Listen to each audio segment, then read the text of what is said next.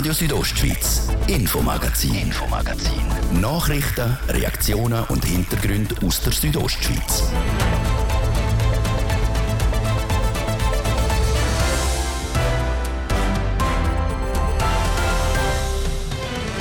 Spätestens seit Corona ist Bargeld bei vielen aus dem Portemonnaie verschwunden. Wo immer möglich wird mit Karten gezahlt. Im Grossrat Ronny Kretli ist das ein Dorn im Auge. Dann appelliere ich auch als Politiker an die Unternehmer, an die Privatpersonen, wieder bewusst auch mit Bargeld zu zahlen. Warum er diese Meinung vertritt, hat er uns im Interview geschildert.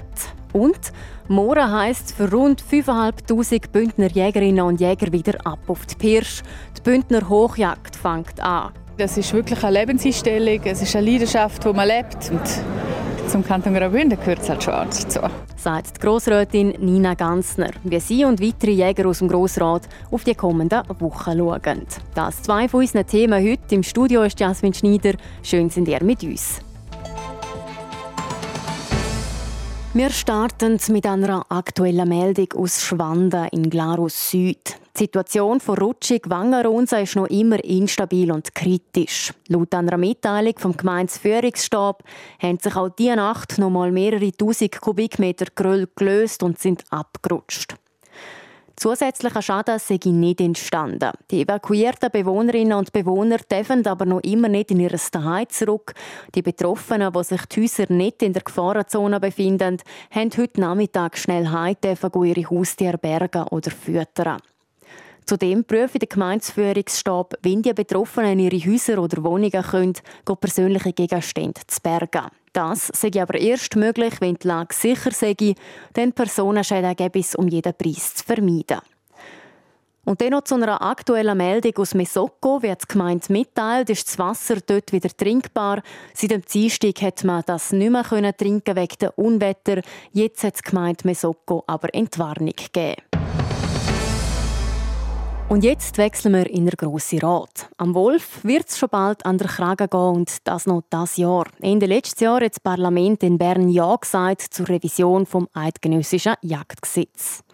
Und damit auch Ja, dass Wölfe geschossen werden dürfen, auch wenn sie keinen Schaden angerichtet haben. Die Behörden und die Politik sind davon ausgegangen, dass das revidierte eidgenössische Jagdgesetz erst nächstes Jahr im Juli in Kraft tritt. Jetzt aber sieht es so aus, dass das Jagdgesetz noch in dem Jahr in Kraft tritt, wie die Regierungsrätin Carmelia Meissen heute im Grossen Rat gesagt hat. Ganz nach dem Geschmack von der Bündner Regierung wird Carmelia Meissen im Interview mit Martin De Platzes sagt. Das ist sehr zu begrüßen, dass da vorwärts gemacht wird, weil die Aussicht, dass die Inkraftsetzung erst im Verlauf vom nächsten frühen Sommer passiert wäre, hätte eigentlich bedeutet, dass für den nächsten Sommer die Umsetzung von diesen neuen Regelungen gar nicht, gar nicht realistisch gewesen wäre. Aber äh, wir begrüßen es auch, dass jetzt die besonders betroffenen Kantone in einer Kurzkonsultation auch einbezogen werden, damit die, der Vollzug nachher wirklich auch praxistauglich funktionieren kann. Das heißt, Bundesrat Albert Röst hat in Aussicht gestellt, dass die Verordnung zum neuen Jagdgesetz schon per 1. Dezember von dem Jahr in Kraft treten kann. Ja, das hat er jetzt einmal angekündigt. Das ist so. Sie sind im Grossen Rat, wo Sie auf das Thema zu dem Thema geredet haben, von einer quasi Turbo-Vernehmlassung zu dem Entwurf geredet. Wie lange haben Sie Zeit zum Stellungnehmen gegenüber dem Bund? Ja, es ist kein ordentliches Vernehmlassungsverfahren, sondern eine Kurzkonsultation und wir haben jetzt eine gute Woche Zeit was man schon mitgekriegt hat in der Debatte im Bundesbern, dass dann eben die Regulation vom Wolf vom, vom 1. September bis zum 31. Dezember möglich ist.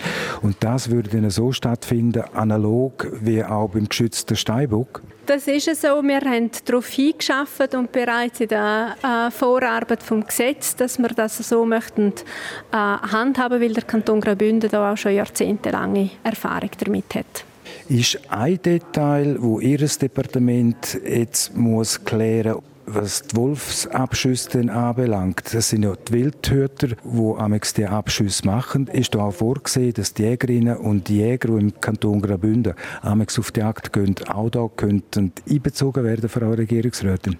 Der Versuch hat man ja im letzten Jahr im Raum Klosters gemacht und äh, das hat sehr gut funktioniert, die Jägerschaft dort einbeziehen. Und äh, in Zukunft, dort wo die Situation gegeben ist, die Umstände für so eine Lösung gegeben sind, dass man auch dort wieder den Ansatz wählen könnte. Noch kurz zurückkommen auf die letzten drei, vier Monate. Mit uns das Bundesamt für Umwelt in Bern ist aus meiner Sicht ein bisschen aus dem Dornrösli-Schlaf aufgewacht. Der Kanton Graubünden hat noch nie so viel Okay gekriegt zu Gesuchen, was Wolfsabschüsse anbelangt. Ist das auch Ihr Eindruck? Ja, ich teile den Eindruck, dass da das BAFO glaub, wirklich gesehen hat, äh, wie die Situation vor Ort ist, entsprechend auch schneller Gesuche behandeln, äh, behandeln tut und ähm, da auch die entsprechenden Bewilligungen gibt. Der Kanton wird sich jetzt gegenüber dem Bundesamt für Umwelt äußern und sich organisieren, so dass Graubünden parat ist, wenn Wölfe so reguliert werden dürfen wie auch der geschützte Steinbock. Eine Umfrage der Schweizerischen Nationalbank zeigt, dass Bargeld im Alltag an Bedeutung verliert. Trotzdem, im internationalen Vergleich hat Bargeld in der Schweiz und am Kanton Graubünden einen hohen Stellenwert. Im Bündner Parlament hat der SVP-Grossrat Roni Kretli von der Regierung wissen, was sie macht, dass Leute auch in Zukunft mit Bargeld zahlen können. Die Antwort der Regierung die hat zusammengefasst so gelautet, der Vollzug über die Währung und Zahlungsmittel ist in der Kompetenz vom Bund. Mit so einer Antwort sei zu rechnen gewesen, sagt Roni Kretli im Interview mit Martin De Platzes. Mit so einer Antwort habe ich rechnen. Das ist so, weil äh, die Verantwortung liegt auf Bundesebene. Der Kanton kann aber gewisse Sachen sicher korrigieren, wenn es in die falsche Richtung gegangen ist, so wie es in vielen Bereichen auch schon passiert ist, dass zum Beispiel auch die öffentliche Verwaltung der Zugang oder das heißt der Service vom Bargeld zahlen äh, nicht einschränken tut. Das ist für mich extrem wichtig, dass das im Kanton Graubünden nicht passiert. Zurzeit läuft eine Unterschriftensammlung für eine Volksinitiative, die sogenannte Bargeldinitiative. Jetzt hat der Bundesrat diese Woche einen Gegenentwurf zu der Bargeldinitiative publik gemacht. Der Bundesrat will Bargeldversorgung in der Verfassung verankern. Das heißt, dass Bargeld weiterhin um ist. Das langt Ihnen nicht? Nein, das langt mir nicht. Aber es ist ein gutes Zeichen schon mal, dass auch der Bundesrat das erkennt hat, dass Bargeldzahlung äh, wichtig ist für, für die Schweizer Bevölkerung. Und ich bin insofern nicht zufrieden, wie es geht, weil es nützt dann eben nichts, wenn Unternehmer, die zwar als Private machen können, was sie wollen, mit Bargeld zahlen und so, dass das gleich möglich ist. Das können Unternehmer machen oder auch nicht. Aber ich finde, äh, die öffentliche Verwaltung die muss äh, dort das akzeptieren, dass man mit Bargeld zahlen kann und auch mit digitaler Zahlung, äh, Zahlung erledigen kann. Jetzt gerade zeigen jüngste Umfragen, unter anderem auch von der Schweizerischen Nationalbank, dass noch 35 Prozent der Leute in der Schweiz am liebsten bar zahlen tun. Der Rest bevorzugt Debitkarten oder Bezahl-Apps via Handys. In Ihrer Anfrage haben sie aber auch den Fokus gerichtet auf Graubündner Kantonalbank. Dort vor allem, was der Service anbelangt in der Filiale. Es sind praktisch nur noch Schalter, Serviceangebote, die beraten werden, man kein Geld mehr kann. Richtig, das ist so. Besonders für ältere Menschen ist es sehr schwierig, wenn man am Schalter den Service nicht mehr hat, zum Bargeld abheben oder auch auf das Konto drauf tun. Das äh, finde ich sehr störend und das ist auch eine Diskriminierung von älteren Leuten oder auch Menschen, die äh, behindert sind, die Unterstützung brauchen. Und heute ist es so, dass eigentlich im Hauptsitz, dass man dort direkt kein Geld mehr kriegt. Aber man hat dann im Prinzip die Möglichkeit, dass jemand von der Bank dann auf den Bankomat mitgeht, zum Bankomat mitgeht und dort dann hilft, dann eigentlich das Bargeld beziehen. Aber das finde ich, der Service, der muss eine Kantonalbank der Bevölkerung liefern, dass man dort Unterstützung gibt und nicht den Abbau von dem Service hat. Eben die Service-Schalter, Sie haben es jetzt nochmal präzisiert, eben Geld kann man dort nicht mehr beziehen. Jetzt, mir ist selber bekannt, reifere Jahrgänge, ältere Leute, denen tut äh, das Personal von der Bank tiptop erklären, wie man denn unten im Bankomat muss umgehen muss. Aber das nächste Mal, wenn die Frau dem Mann wieder äh, Geld will abholen, sind sie gleich wieder an dem Service-Schalter, weil sie den PIN-Code verloren haben oder das Handling nicht mehr im Griff haben. Ja, das ist so. Und ich glaube, da ist Politik auch gefordert, weil es ist in der Bundesverfassung ist es eigentlich verankert, dass man die Bevölkerung nicht diskriminieren darf. Das ist ja für uns auch immer wichtig, auch als Gesellschaft. Und darum ist es für mich unverständlich, dass man den Abbau hat von dem Service. Kann denn die Regierung, das Parlament, der Kanton überhaupt eingreifen ins operative Geschäft, jetzt beispielsweise von der Graubündner Kantonalbank und der GKB sagen, ihr müsst wieder einen Schalter anbieten, wo die Leute auch wieder Geld können beziehen Also da lasse ich mich gerne überraschen, dass sie ihr Möglichstes probiert, die Regierung, und das Gespräch sucht mit den Banken, wie auch mit der Post zum Beispiel. Und dann appelliere ich auch als Politiker an die Unternehmer, an die Privatpersonen, wieder bewusst auch mit Bargeld zu zahlen, weil Bequemlichkeit ist natürlich der größte Feind vor Freiheit, dass man da einfach bewusst sich sagt, jetzt gehe ich wieder auf die Bank, gehe Bargeld abheben und zahlen. So. Ein anderer Aspekt, den Sie in Ihrer Anfrage drin hatten, ist auch, was Sicherheit anbelangt, beispielsweise Stromausfall, ein Hackerangriff etc. etc. Das ist auch ungünstig, was eben Zahlen wie Handy, wie Internet anbelangt. Richtig, also die Schweiz ist ja jetzt in der Vergangenheit auch von Hackerangriffen Opfer gewesen. Und ich sage einfach, das Internet ist einfach angreifbar und das Risiko, dass man dann wo steht und nicht mehr zahlen kann, das ist halt einfach sehr groß und das ist Realität. Da müssen wir uns, das müssen wir uns nicht schönreden. Und von dem her wäre es irgendwo naiv, wenn man das nur auf einen Weg die Zahlung akzeptieren tut. Und da gibt es doch einen Spruch zum Thema Geld, wo heißt: Nur Bares ist Wahres. Die Augustsession vom Bönner Grossen Rat ist das Thema diese Woche bei uns im Infomagazin. Während vier Tagen besprechen Politikerinnen und Politiker dabei stundenlang für den Kanton wichtige Themen. Dabei halten sie sich wie immer strikt an den Arbeitsplan vor Session. Bei der laufenden Augustsession fällt an dem Arbeitsplan aber etwas auf. Er ist verglichen mit anderen Jahren sehr kurz. Manuela Meuli darüber, wie der Plan zustande gekommen ist und was der kurze Arbeitsplan für eine Auswirkung auf unser Portemonnaie hat. Wenn es um die Zusammenstellung vom Arbeitsplan für die Session vom Bündner Grossen Rat geht, dann ist die Präsidentenkonferenz gefragt.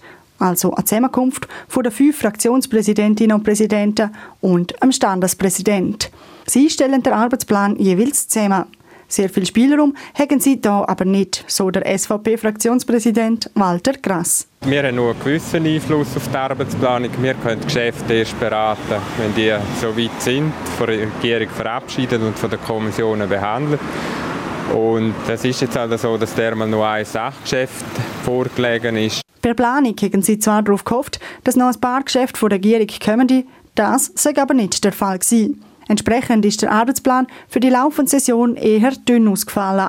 Das bestätigt auch der GLP-Fraktionspräsident Jürg Kappeler. Es ist schlank, aber ich glaube, es ist richtig und wichtig, dass wir diese Session durchführen, weil wir haben die April-Session schon ausfallen lassen und von dort her wäre die Konsequenz natürlich gewesen, dass Aufträge und Anfragen, die im Februar eingereicht werden, ja, die müssen irgendwann einfach abgearbeitet und erledigt werden. Bei Planung sei aber im Raum gestanden, die Session einen Tag kürzer zu machen. Die Augustsession ist nämlich jeweils sogar einen halben Tag länger als die andere. Die Präsidentenkonferenz hat sich da aber dagegen entschieden.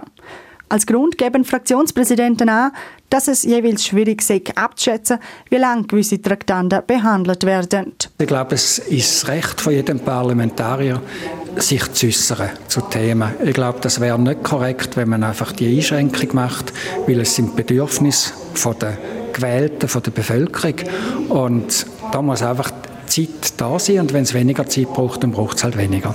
So der Jürg Kappeler weiter. Und auch die anderen befragten Fraktionspräsidentinnen und Präsidenten pflichten ihm bei, dass eine viertägige Session gerechtfertigt sei. So auch der SVP-Fraktionspräsident Walter Grass. Der Samstag ist speziell während der Augustsession. Da gehört die Standespräsidenten vier zum Programm und das ist üblich, dass man dann morgen noch kurz im Ratsbetrieb noch gewisse Traktanten behandelt. Das ist in der Vergangenheit auch immer so gewesen. Konkret sind morgen Morgen noch drei Traktanten auf dem Arbeitsplan. Drei Traktanten, die man wohl auch schon heute hätte können behandeln Stattdessen hat die Session heute über drei Stunden früher gehört, sodass die Grossrätinnen und Grossräte morgen Morgen nochmal zu einer Sitzung zusammenkommen. Das hätte aber einen Grund, so die SP-Fraktionspräsidentin Beatrice Baselca. Es geht darum, dass erstens die Leute, die aus den Tälern können auch da bleiben, dass wir Traktanten so verteilen, dass nicht die Leute am Donnerstagabend schon heimgehen in ihre Täler und nicht mehr kommen. Es geht aber auch darum, dass all die Leute aus den peripheren Regionen ihre Zimmer in den Hotels schon reserviert haben und die sowieso mitfinanziert werden, sodass wir eher beschließen, die Session ein bisschen zu strecken. Weil nur wenn die Grossrätinnen und Grossräte am Samstagmorgen nochmal Sitzung haben, kriegen sie auch ihr Taggeld und ihre Spesen gezahlt. Insgesamt kostet so ein Sessionstag rund 40.000 Franken. Egal, wie lang oder eben kurz die Grossrätinnen und Grossräte Sitzung haben. Und die 40.000 Franken pro Tag, die zahlen die Steuerzahlerinnen und Steuerzahler. Als Parlament ist sowieso eine teure Angelegenheit. Eine Demokratie ist enorm teure Angelegenheit. Und ich glaube, das muss uns eine gute Demokratie wert sein. Sie kostet etwas. Aber auch die SP-Fraktionspräsidentin sieht ein, dass die Augustsession schon sehr dünn ausgefallen ist. Sie gibt zwar weniger Inhalt, gehabt, dafür mehr Rahmenprogramm. Nach dieser kurzen Session geht es dann auch weiter mit dem Rahmenprogramm morgen. Am Vormittag gibt es zur Feier vom Standespräsidenten Franz Sepp Galuri einen Umzug durch die Churer Altstadt. Radio Südostschweiz, Infomagazin, Infomagazin. Nachrichten, Reaktionen und Hintergründe aus der Südostschweiz.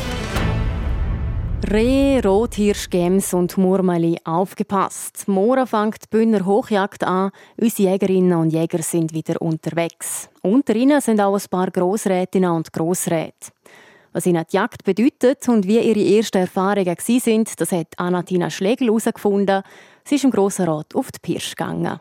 Während der Sessionen hocken sie zusammen im Grossen Rat, beraten und diskutieren. Jede und jeder mit unterschiedlichen Meinungen und Einstellungen. In der Freizeit aber wollen die Grossrätinnen und Grossräte, die auf die Jagd gehen, alle das Gleiche. Eine erfolgreiche Jagd. Einer von ihnen ist der Christian Kasper von der FDP. Die Jagd hat für ihn eine grosse Bedeutung.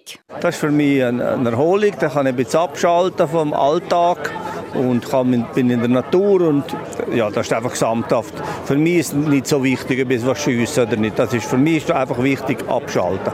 Der FDPler aus Luzern jagt schon ein paar Jahre und für ihn sei es jedes Mal wieder eine schöne Erfahrung.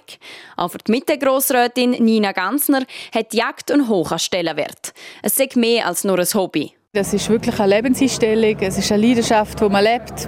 Es geht auch darum, um ein, ein nachhaltiges Lebensmittel selber zu gewinnen, dass wir das auch selber weiterverarbeiten. Und dann hat man die ganze Kette. Also es ist extrem wichtig und auch der Beitrag, den man leistet für Fauna und Flora, für unsere Umwelt und ja, es gehört ein bisschen zum Kanton Graubünden, gehört es halt schon dazu.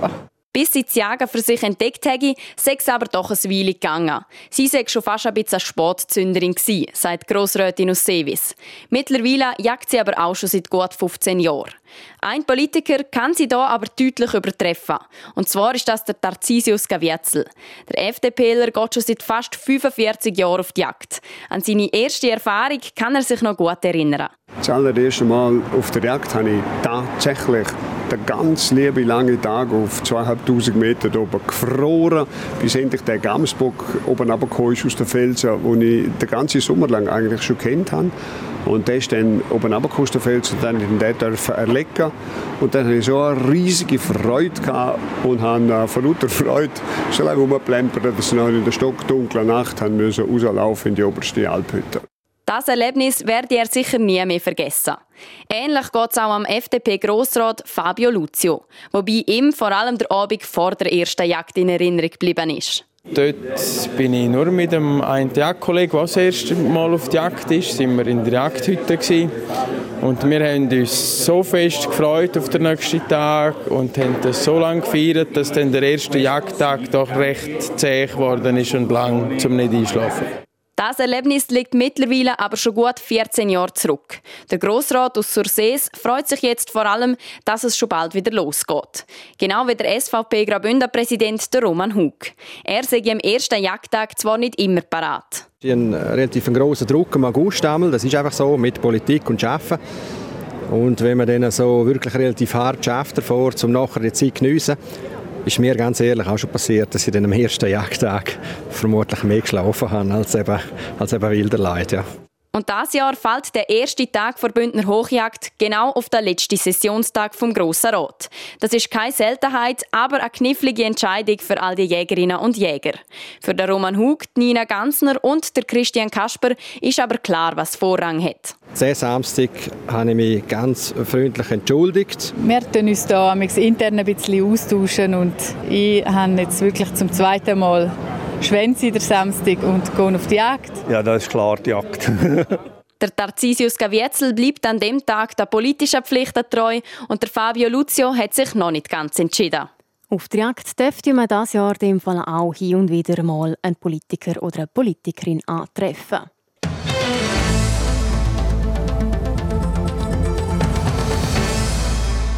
Und wir kommen zum letzten Teil unserer Wochenserie. Familien, die ein schwerkrankes Kind haben, können in den Bühner Bergen Energie tanken. Seit zehn Jahren organisiert die Stiftung Kinderhospiz Schweiz für diese Familie nämlich eine Ferienwoche in Davos. Vor allem auch, weil es in der Schweiz kein Kinderhospiz gibt. Christina Schmid berichtet.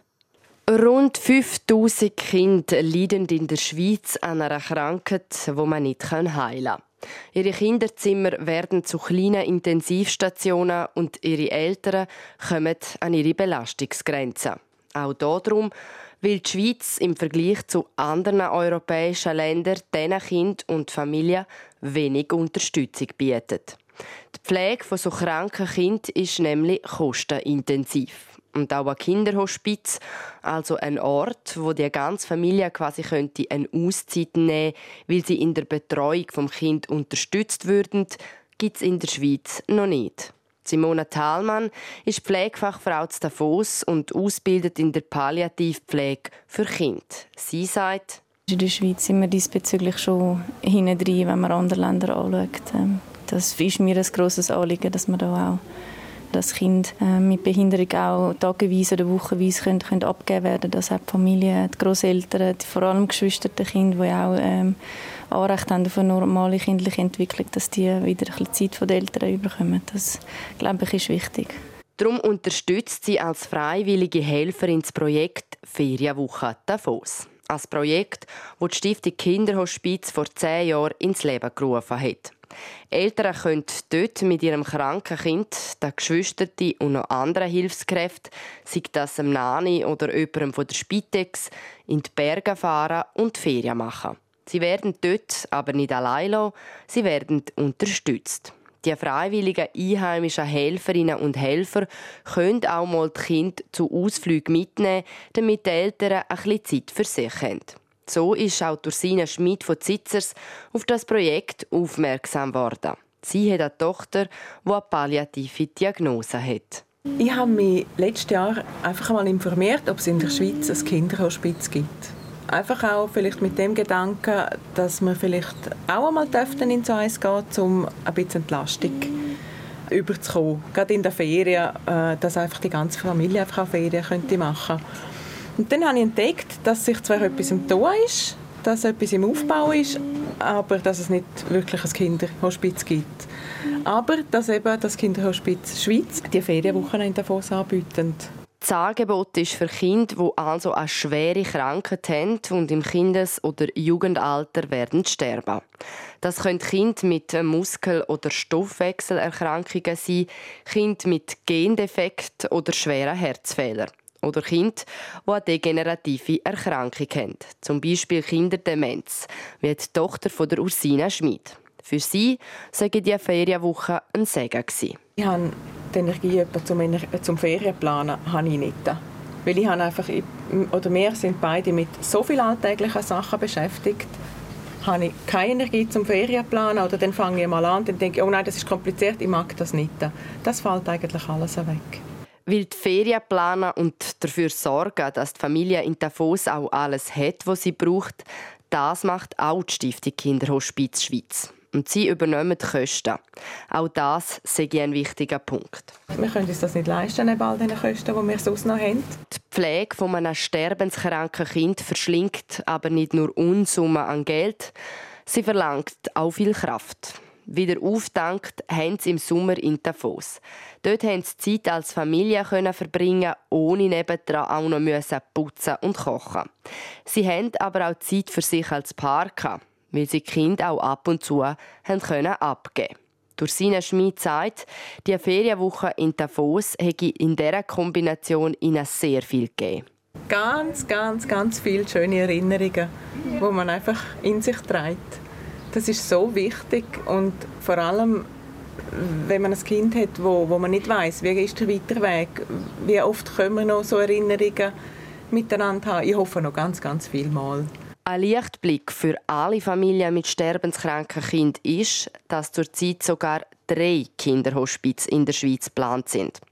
Unter anderem eins in Fallenden im Kanton Zürich, wo die Stiftung Kinderhospiz Schweiz Ende 2025 eröffnen das ist der letzte Beitrag von unserer Wochenserie zum Thema Ferienwoche in Davos für sterbenskranke Kinder. Alle Beiträge könnt ihr auch nachlesen in unserem Podcast vom Infomagazin. Sport. Heute ist in Monaco ausgelost worden, wer in Europa League gegen wer spielt und das Los hat es gut gemeint mit Servet. Die Genfer treffen in der Gruppenphase auf den diesjährigen Finalist AS Roma mit dem Startrainer José Mourinho, Salvia Prag und Sheriff Triaspol. AS Roma gilt zwar als Favorit der Gruppe, bis jetzt hat es aber nicht so gut in der Saison ausgesehen. Die Genfer haben also durchaus Chancen, die K.O.-Phase zu erreichen. Und auch das Team vom Nazi-Captain Granit Xhaka Leverkusen hat Klarheit über seinen Gruppengegner. Sie treffen auf Karabach, Molde und Hecken.